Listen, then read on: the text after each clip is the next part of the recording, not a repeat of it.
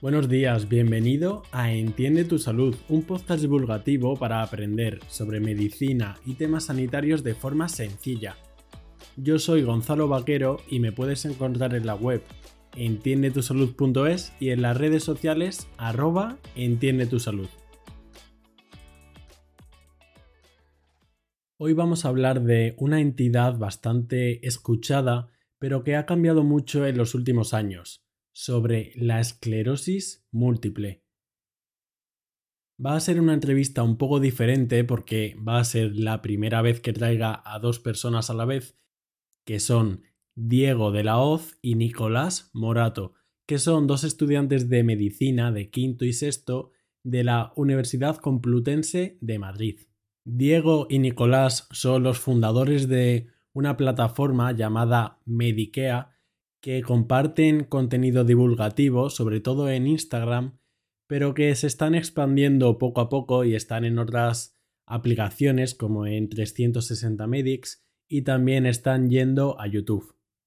Ambos tienen experiencia clínica en Estados Unidos y también en el CEMCAT, que el CEMCAT es el Centro de Esclerosis Múltiple de Cataluña y además pionero en el manejo e investigación de esta enfermedad y por eso creí que era muy valioso que ellos vinieran aquí a contarnos todo lo que sabían. Y por otra parte, tanto Diego como Nicolás y yo somos los tres miembros estudiantes de la Academia Europea de Neurología. Para mí ha sido un auténtico placer poder estar con ellos y que hayan accedido a venir y creo que ha quedado una entrevista muy completa y totalmente apta para cualquiera que quiera entender mejor esta enfermedad. No nos vamos a extender más. Os dejo con la entrevista con Diego de la Hoz y Nicolás Morato.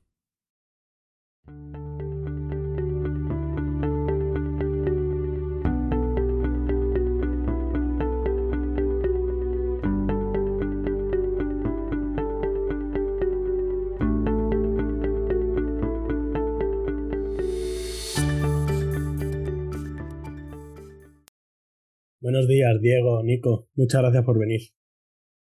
Muchas gracias a ti, Gonzalo, por invitarnos y enhorabuena por tu podcast porque, porque nos gusta y encantado de estar aquí por primera vez en un podcast. Pues si os parece, empezamos ya al grano.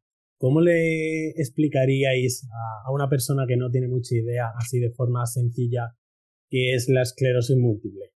Quien, quien quiera responder, da igual. Bueno, la, esclerosis múltiple es una enfermedad de, tipo autoinmune. Estas son como nuestro cuerpo nos está atacando, ¿no? El sistema inmune nos ataca a nosotros mismos.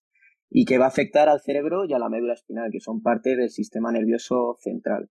Lo que es la diana que se va a afectar sobre todo va a ser la vaina de mielina, ¿no? Que es esa capa que se encuentra alrededor de los, de los nervios, de las neuronas, en concreto los axones, y que permite esa transmisión rápida y eficiente a lo largo de estas neuronas. No es lo mismo esta vaina de mielina que las células de Schwann, que las podemos encontrar en el sistema nervioso periférico y que desarrolla la misma función, pero simplemente en este sistema nervioso periférico.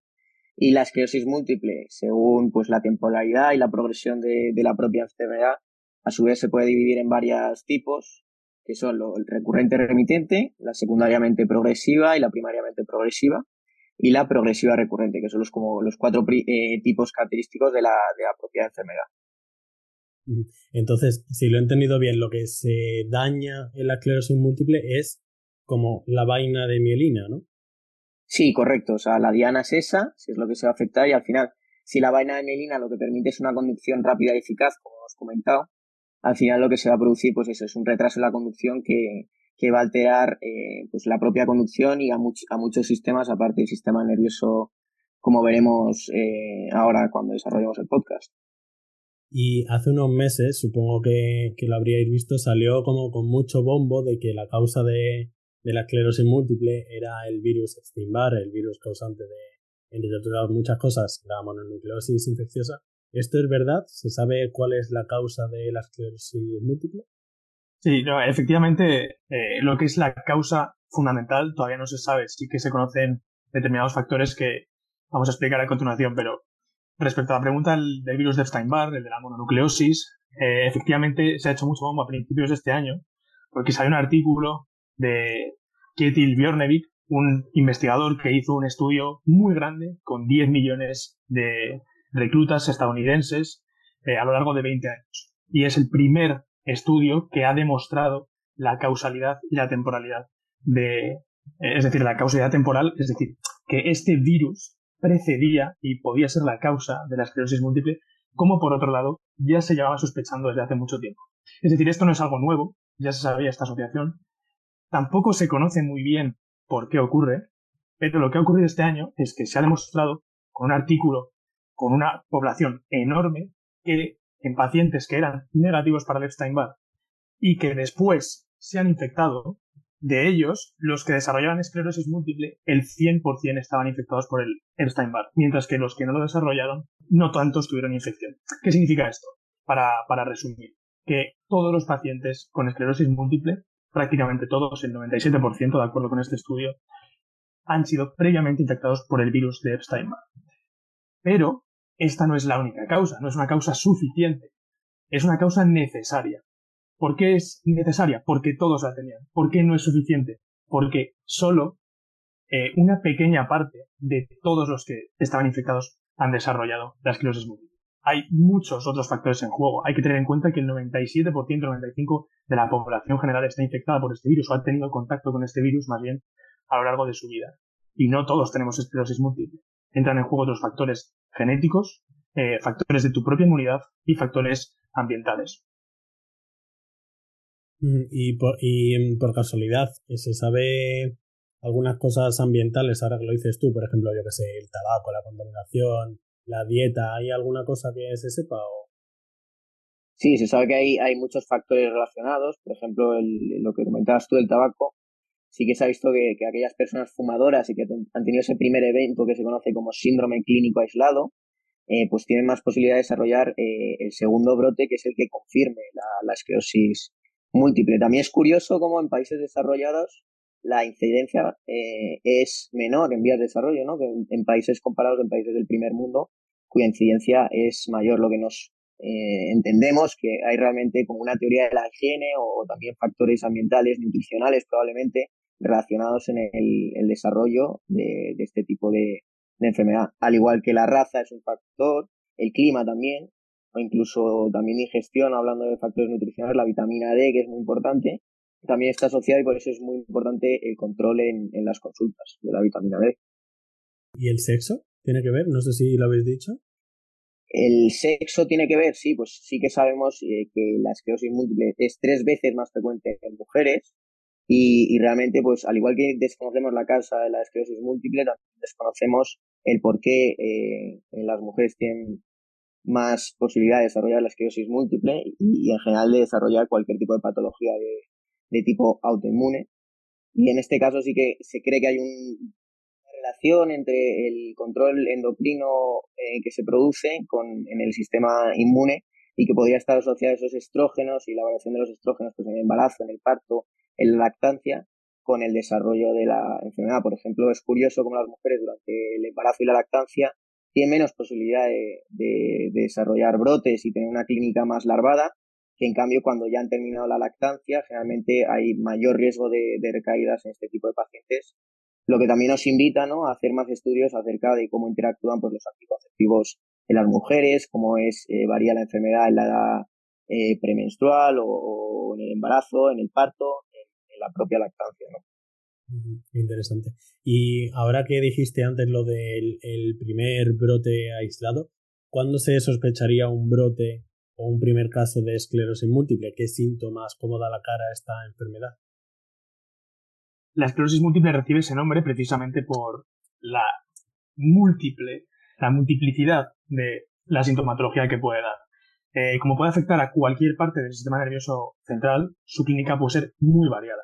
Y hay personas que simplemente tienen un brote eh, más leve, en el que sienten quizás simplemente un hormigueo de una extremidad, otras que sufren otra cosa que se llama neuritis óptica, en la que básicamente se inflama el nervio óptico, el nervio que conduce la información desde el ojo hasta el cerebro, y esas personas tienen problemas de visión.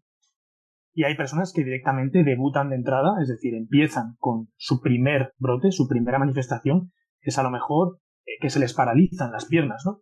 Esto va a depender, como digo, de la localización de las lesiones en el sistema nervioso central. También pasa muchas veces que el primer brote no se detecta. El primer brote, digamos, de lesión, la primera lesión en el sistema nervioso central, puede ser totalmente asintomática. Esto pasa especialmente cuando la lesión tiene lugar en el cerebro, que tiene muchas conexiones, muchos circuitos eh, redundantes, digamos, con conexiones de seguridad, que si uno falla puede ser suplido por el otro, de manera que si se produce una lesión en uno, esa puede pasar desapercibida totalmente por el paciente. Y es a posteriori que al hacer una prueba de imagen se detecta que ese primer brote ha ocurrido. De modo que, en resumen, la sintomatología es muy variada y a cada paciente, según en qué lugar eh, le toque la lesión, le puede dar uno u otro síntoma.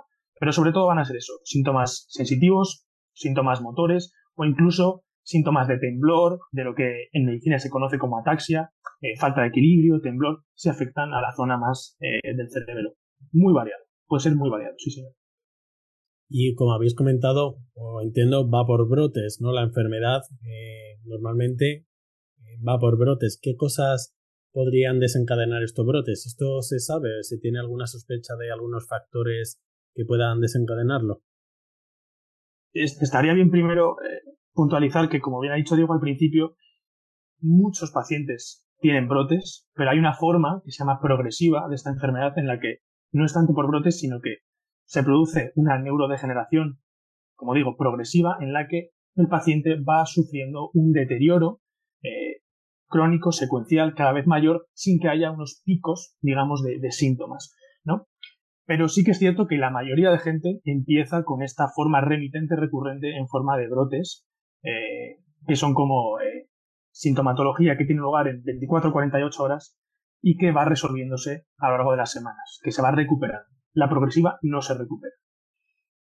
Estos brotes, como, como bien ha dicho Diego, hay unos factores de riesgo, que son los que ya conocemos para la esclerosis múltiple, como el tabaco, la dieta, que ha mencionado antes, que pueden contribuir a que haya más brotes. Pero aparte, un brote se puede desencadenar en un paciente que ya sabemos que tiene esclerosis múltiple porque sufre una infección. De hecho, se cree que hasta un tercio de los brotes son de origen infeccioso.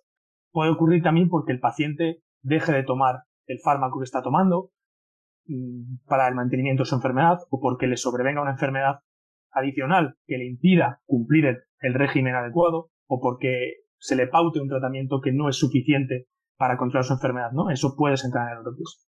También el estrés, el cansancio, o incluso eh, cuando hace mucho calor, esto es una cosa muy frecuente, muy curiosa y, que los, los, propios enfermos eh, cuentan muy, muy ilustrativamente, y nosotros, digo yo, pudimos verlo cuando estuvimos este mes en Barcelona en el, en Centro de Esclerosis Múltiple, que la verdad que hizo bastante calor y era muy curioso cómo se quejaban de una cosa que se conoce como fenómeno de Utho en, neurología, y es que cuando hace calor, estos brotes, aparte de ser más frecuentes, eh, la conducción alterada de la que hablábamos se acentúa, se altera más. Y por tanto, cuando hace calor hay más síntomas sensitivos, eh, mayor fatiga y los enfermos por lo general van a estar peor esos días calurosos en verano.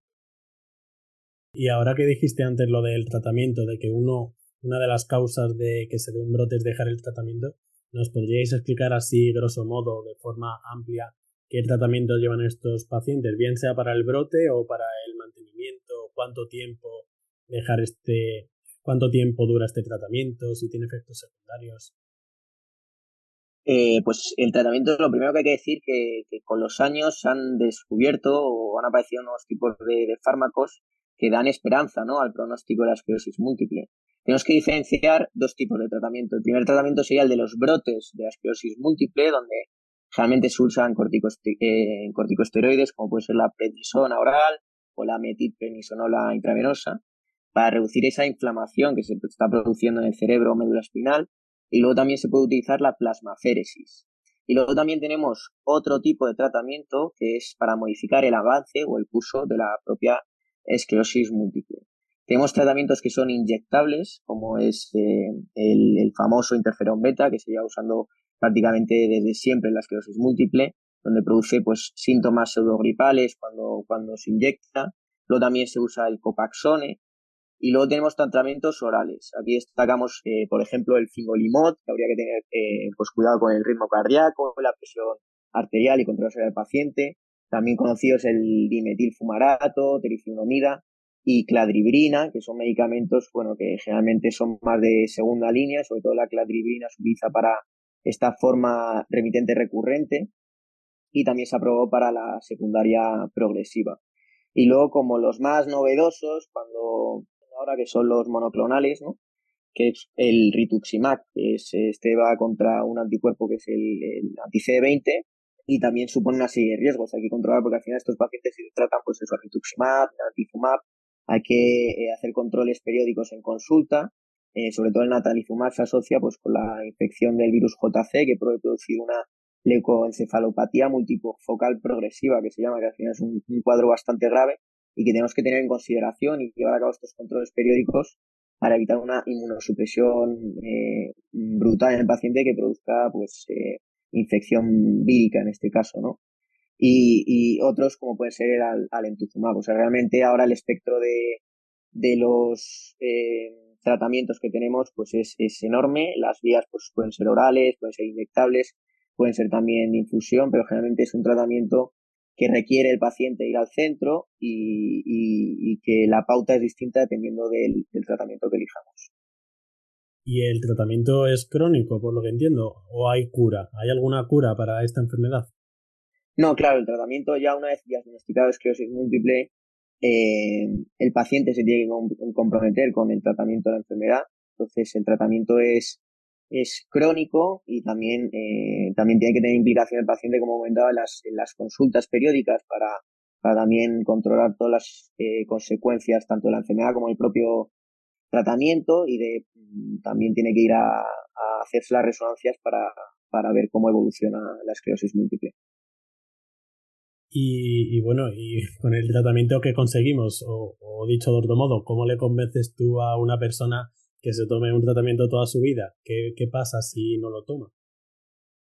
Es verdad que, que, asusta, ¿no? Llevar un tratamiento crónico, además un tratamiento que te están diciendo eh, básicamente que te va a inmunodeprimir con, con todo lo que eso conlleva, ¿no? Eh, pero, pero es, es lo que se ha visto con los años es que realmente el pronóstico de la enfermedad es casi, casi, casi normal que una persona que no tenga diagnosticada esclerosis múltiple. Esto quiere decir que, que se puede controlar la enfermedad, se puede, por ejemplo, una mujer se puede quedar embarazada también, entonces tenemos muy buen tratamiento de esclerosis múltiple y, y a pesar de todo lo que supone el tratamiento, una persona podríamos decir que lleva prácticamente una vida normal eh, teniendo esclerosis múltiple. Así que siempre se anima y se motiva al paciente a que, a que tome el tratamiento y, y lleve a cabo los controles pertinentes. Claro, hemos hablado solo de tratamiento farmacológico, pero ¿hay algún otro tipo de tratamiento, rehabilitación o incluso alguna vez sí que se escucha por ahí o salen anuncios de cirugía para la esclerosis múltiple o dieta, vitaminas, qué sé yo. ¿Hay algún otro tratamiento que no sean fármacos? Nosotros, por, por lo que vimos la, eh, en el CENCAT, la verdad que, que nos encantó, porque es, realmente el abordaje multidisciplinar que, que, un médico desea, y, y, más un paciente con esclerosis múltiple, pudimos ver que, que el tratamiento pues abordaba varias especialidades, desde fisioterapia, terapia ocupacional, Luego, eh, a mí personalmente me gustó una cosa que era la arteterapia, ¿no? Como través el paciente con, con, con el arte, dibujando, que era capaz de, de llevar a cabo como una terapia en grupo de psicología, donde decían sus sentimientos sobre la enfermedad, cómo que están pasando, si tenía más, pues, eh, sentimientos depresivos, y, y, lo compartían con gente que también tenía esclerosis múltiple. Muy importante también eh, los controles en oftalmología para esa neuritis, neuritis óptica de la que hablaba Nicolás y también sobre todo la, neuropsicología. Es muy importante estimular la memoria, la atención en estos pacientes y más sobre todo en los meses de verano cuando se ralentiza más un poco todo.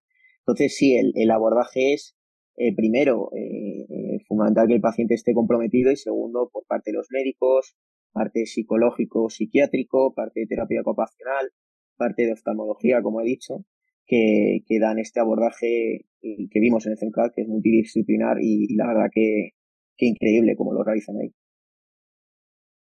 el otro día estaba haciendo scroll por Twitter y casualmente vi una chica que decía que, que habían diagnosticado esclerosis múltiple y hacía referencia a que iba a acabar en silla de ruedas.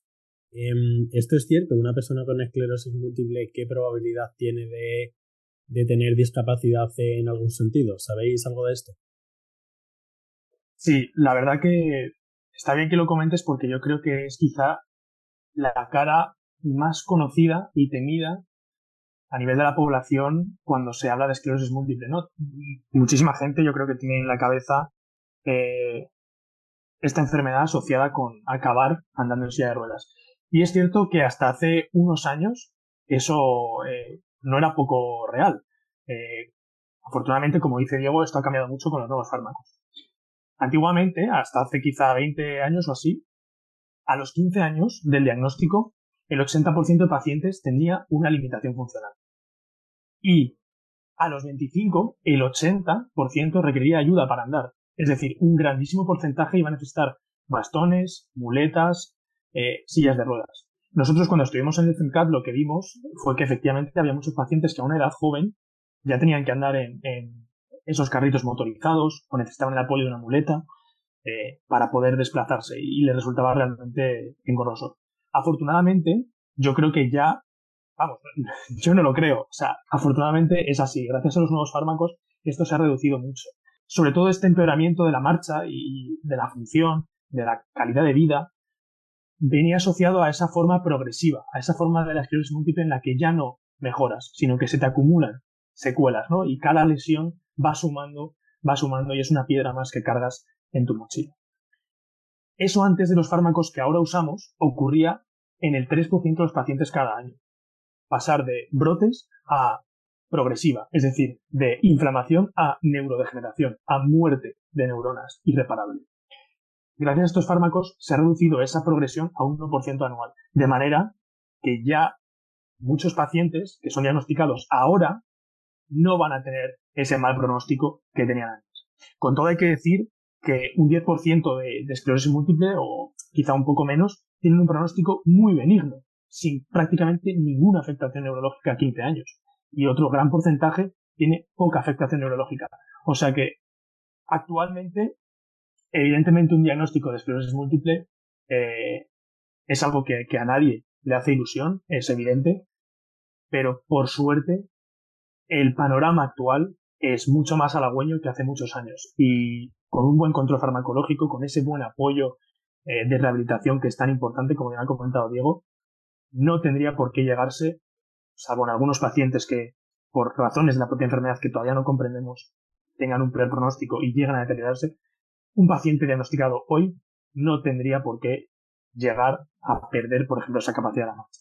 Y afortunadamente hemos visto pacientes jóvenes y mayores con muchos años de enfermedad, muy bien tratados y con muy buena función. Algunos literalmente normales, sin ninguna afectación.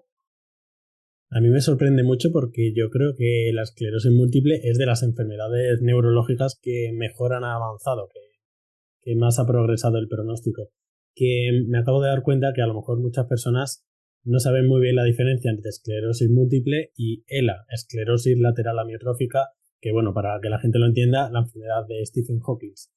Eh, ¿Cuál es la diferencia de la esclerosis múltiple con la ELA? Está muy bien que lo preguntes porque yo creo que es otra de las cosas que, también genera confusión en, en la población. Mira, yo diría que solo comparten dos cosas. Uno, que son enfermedades neurológicas y dos, la palabra esclerosis. La palabra esclerosis significa endurecimiento. Literalmente significa eso, porque escleros significa duro en griego. ¿Por qué comparten este nombre? Porque en ambas enfermedades, cuando los patólogos abrían los cadáveres investigando y veían el sistema nervioso, encontraban placas endurecidas propias del proceso degenerativo de las dos enfermedades, ¿no? Por causas diferentes. La esclerosis lateral amiotrófica, como su nombre indica, es lateral porque afecta a los cordones laterales de la médula espinal por donde bajan las neuronas que vienen del cerebro y controlan los movimientos de los músculos, haciendo conexión con las neuronas de la médula espinal. ¿Por qué amiotrófica? Porque se produce atrofia de los músculos cuando no se pueden utilizar. Entonces es una enfermedad, la ELA, que afecta solo al movimiento de los músculos, principalmente. Principalmente, no solo, pero muy fundamentalmente a los músculos y a las neuronas que controlan este movimiento. Mientras que la esclerosis múltiple, hemos visto que era múltiple, afectaba a cualquier parte del sistema nervioso central. La esclerosis múltiple, como bien ha dicho Diego, es inflamatoria, autoinmune, mientras que la ELA es neurodegenerativa de manera primaria. Es decir, igual que en el Parkinson, igual que en el Alzheimer, se acumulan proteínas que matan directamente a la neurona de manera progresiva. Es neurodegenerativa. Y además de que se da en otro tipo de pacientes, más bien hombres, un pelín más hombres, y de una edad más avanzada, 55 años más o menos, el pronóstico es totalmente distinto. Es una enfermedad que, por desgracia, de una supervivencia eh, que llega más o menos entre los 3 y los 5 años, poco más, porque sufren mucho de eh, parálisis respiratorias, complicaciones de la deglución que acaban condicionando la muerte del paciente eh, en pocos años, por desgracia. En ese sentido es muy, muy diferente de la esclerosis múltiple y no deberían ser confundidas. Muy bien. Sí, porque yo creo que mucha gente se confunde con razón, porque se parece el nombre, ¿no? Esclerosis. Claro. Que volviendo a la esclerosis múltiple, em, habéis dicho que se afecta el sistema nervioso central, o sea, eh, el encéfalo y la médula. Eh, ¿Esta enfermedad podría dar alguna, algún tipo de afectación cognitiva, afectar a la memoria? ¿Esto se puede dar? ¿Es frecuente?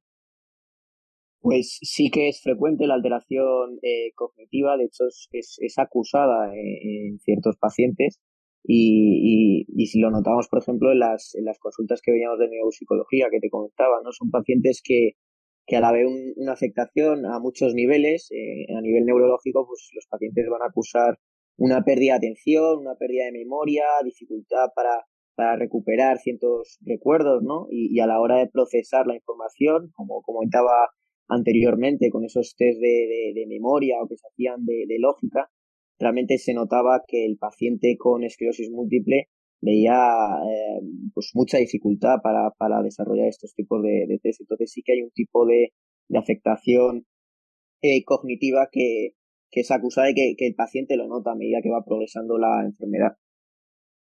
Yo, yo creo, si, si me permite señalar algo, que es interesante además que hagas esta pregunta por lo que decíamos antes de que la, la imagen que tiene la sociedad y la que probablemente nosotros teníamos antes de estudiar esta enfermedad es la del paciente que le cuesta andar. Pero efectivamente hasta el 50% de pacientes tienen afectación cognitiva, en unos casos, en muchos casos leve, de atención, de memoria, de concentración, de velocidad de procesamiento, que apenas interfiere con su vida, pero que los, enfermos te dicen, no, es que me cuesta concentrarme, es que eh, noto que no recuerdo bien las cosas. Pero, como bien dice Diego, había otros pacientes, un grupo afortunadamente pequeño, con muchas lesiones, que sufrían un deterioro cognitivo tan grande que recordaba perdón, a los pacientes eh, con demencias, como el Alzheimer, pero a edades bastante más precoces. Y por suerte era un grupo pequeño, pero les producía una gran, una grave limitación. Y para ir terminando ya, una cosa que me parece muy interesante eh, os viene una persona que le acaban de diagnosticar esclerosis múltiple, vamos a poner típico paciente, perfil típico mujer joven, que se lo acaban de diagnosticar, lleva varios brotes. ¿Qué recomendaciones le daríais? ¿Qué le diríais así de una forma cercana? Yo creo que, que, lo fundamental de la esclerosis múltiple es eh, concienciar al paciente que realmente es eh, un diagnóstico y con todo lo que conlleva crónico, que el paciente va a tener que convivir con la enfermedad. Eh, transmitirle también desde la sinceridad que aunque se ha avanzado mucho la esclerosis múltiple, realmente eh, la enfermedad podría avanzar por, pues, desde un punto de vista más venir, ¿no? Como, como desearíamos, ¿no? Como médicos y un, punto de vista más maligno, que son aquellos pacientes que por mucho tratamiento que le des, eh, avanza muy rápido su, enfermedad, pero eh, las recomendaciones serían fundamentalmente trabajar en aquellos factores de riesgo que, son modificables, como puede ser la dieta, como puede ser el estrés, el tabaco que hablamos, el ejercicio, que es totalmente fundamental para este tipo de pacientes. Y luego, fundamentalmente en el tratamiento, que el paciente vaya y elige el tratamiento adecuado, porque al final el, tratamiento se elige eh, con unas indicaciones, pero también eh, con el deseo que tiene el paciente, pues eh, yo no quiero inyectables porque me da miedo inyectarme cada X tiempo, o yo no quiero intravenoso porque yo no quiero venir a ponerme el intravenoso, y con las preferencias y las indicaciones de cada fármaco, pues que siga ese, ese tratamiento. Y luego ir a los controles pertinentes, como puede ser en urología, que controla el suelo pélvico, sobre todo para tener incontinencia, en casos necesarios ir al psicólogo para, para afrontar la enfermedad. Al final, eh, eh, supone un choque enorme a nivel psicológico el, el estar diagnosticado de esclerosis múltiple pero, pero con, con todo el, el tratamiento, toda la terapéutica multidisciplinar y acompañando al paciente, creo que es algo que, tiene muy buen pronóstico y que realmente hay que transmitir al paciente y poder realizar una vida normal. Perfecto, muy buenos consejos. Pues por mi parte nada más, no sé si tenéis alguna cosa que, añadir o queréis decir algo. Si no, si, si, os parece, nos decís dónde podemos encontrar, dónde os podemos leer, saber de vosotros. Sí, nosotros estamos fundamentalmente en Instagram, arroba Medikea, y os invitamos a todos a, a, seguirnos. También os podéis encontrar en una app de 360 Medics, que dentro de la app eh, mm, eh, hay un apartado de Medikea donde puedes encontrar gran cantidad de nuestro contenido también. Y estamos comenzando ahora a subir todo nuestro contenido audiovisual, sobre todo a YouTube. Además, eh, podéis encontrarnos en nuestra página web de medikea.es, que se está trabajando para subir todo el contenido y que la gente pueda tenerlo accesible. Y nada, os invitamos a, seguirnos y a seguir sin duda el podcast de Gonzalo, que, que es fenomenal para, para, los estudiantes y para toda la gente que esté curioseando sobre medicina. Perfecto, pues muchas gracias chicos, es un placer teneros por aquí. Muchas gracias Gonzalo, de verdad, gracias por la invitación. Sí, muchas gracias Gonzalo, el placer es nuestro. Gracias a ti también Diego por coordinarlo con él y, y a ti Gonzalo por el trabajo, por invitarnos y por estar ahí al, al frente de la tecnología en salud. Muchísimas gracias.